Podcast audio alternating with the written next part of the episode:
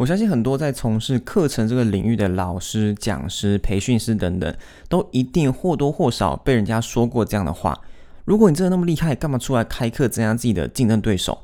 而如果你是教人家跟赚钱相关的课程，通常会被说的更惨：干嘛不自己赚就好？出来开课还不是要赚学费嘛？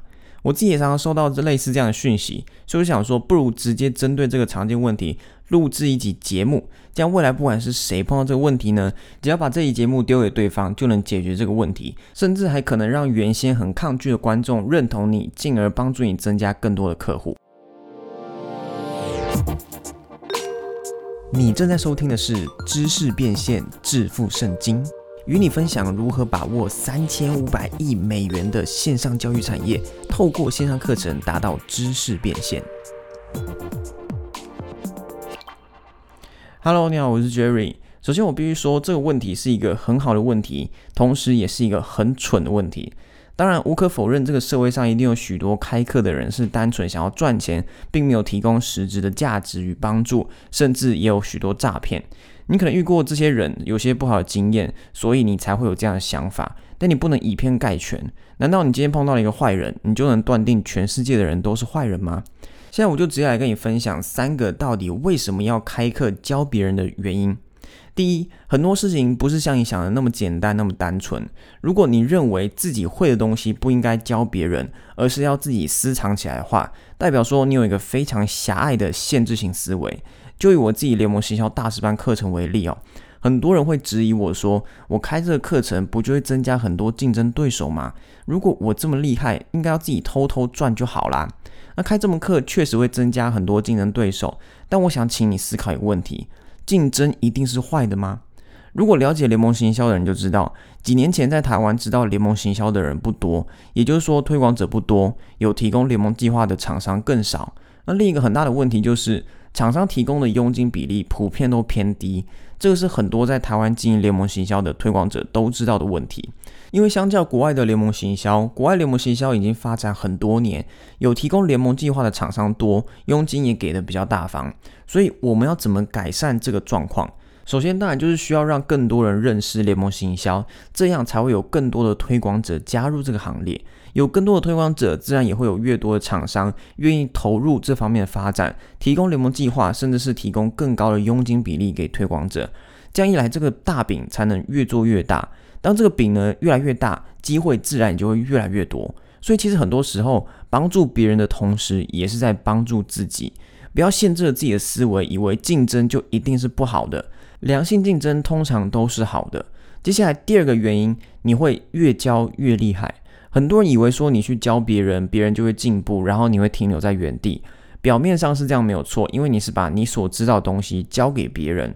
但是有当过老师、培训师、讲师的人就知道，其实教学是另一个阶段的成长与学习。透过分享与教学，可以学到更多平时学习不到的东西。因为当你要把你会的东西教给别人时，你一定会对这个东西有更深层的理解与领悟。那有的时候，你会为了要让学生更容易理解，你还会自己去进修。当学生问了你不知道的问题，你一定会去找答案。所以才说你会越教越厉害，你不会停留在原地。如果你不教别人，你才更有可能因为自满而停留在原地。接下来第三个原因要跟你分享，安东尼·罗宾教的一个重点，叫做人类的六大需求。人类的六大需求里面，其中两个最高阶的需求是成长和贡献。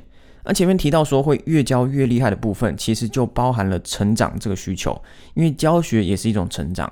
至于贡献呢，其实我们每个人都有贡献这方面的需求。这就是为什么当你去做了善事，帮助别人的时候呢，你会感到开心以及有成就感。同样道理，请你回想一下，你曾经帮助过别人，然后对方很感谢你的时候，你是什么感觉？利益固然重要，但你不能在所有事情上都只看利益的部分，而忽略了其实贡献也是人类的六大需求之一。教学就是贡献的一种方式，所以当你在做教学，你同时也是在满足你自己在贡献这方面的需求，不单单只是钱而已。那至于人类的其他四大需求，我就不在这边分享。如果你有兴趣的话，可以上网搜寻一下，或是去参加安东尼罗宾的课程。他现在在疫情期间呢，也有线上的版本。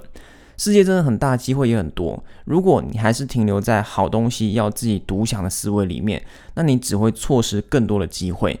另外，针对很多人说啊，老师们开课不就是为了要赚学费？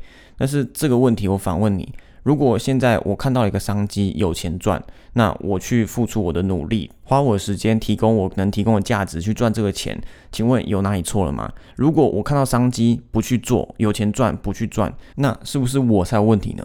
你看到能赚钱的机会，看到看到能赚钱的商机，你会放着不去做吗？当然不会嘛。最后，市场上有非常多不同的领域哦，当然还是有某些领域是有非常机密性的，那这些领域很明显当然就不能分享嘛。但其他没有机密问题的领域，任何人都可以将自己会的东西交给在他们后面的人，任何人都可以，只要你有获得别人同样也会想要获得的成果，你就有资格教别人，也会有人会想要跟你学习。所以不要再以为说教学只是老师的工作，现在任何人都可以是老师。对于那些在你后面的人，比你还差的人，你就可以是他们的老师啊。当然，在少数专业领域，还是要注意是否需要相关的证照才能做教学，这部分就自己去注意。那这期节目就到这边。如果你对于开课这件事情是保持怀疑心态的人，希望这期节目能帮助你扩大你的思维，这样你才可以抓住更多的机会。如果你是现有的老师、讲师、培训师，希望这期节目能给你一些力量。如果你有遇到一些质疑你的人，也欢迎把这期节目分享给那些人。那最后还有一件事情要跟你说，就是这期节目呢，也是知识变现、致富圣经这个节目的最后一集。知识变现、致富圣经这二十集节目里面，分享了很多关于经营线上课程的心法。观念、思维、方法与技巧。如果你还没有去收听前面的一些内容，建议你花点时间去听听。那也不要忘了帮我留一个五颗星的评价。如果你还有任何疑问的话，随时欢迎跟我联系。如果你对于经营线上课程有兴趣，记得到 i c c 点 t w 去索取我们特别为你准备的免费教学。那就先这样喽，拜拜。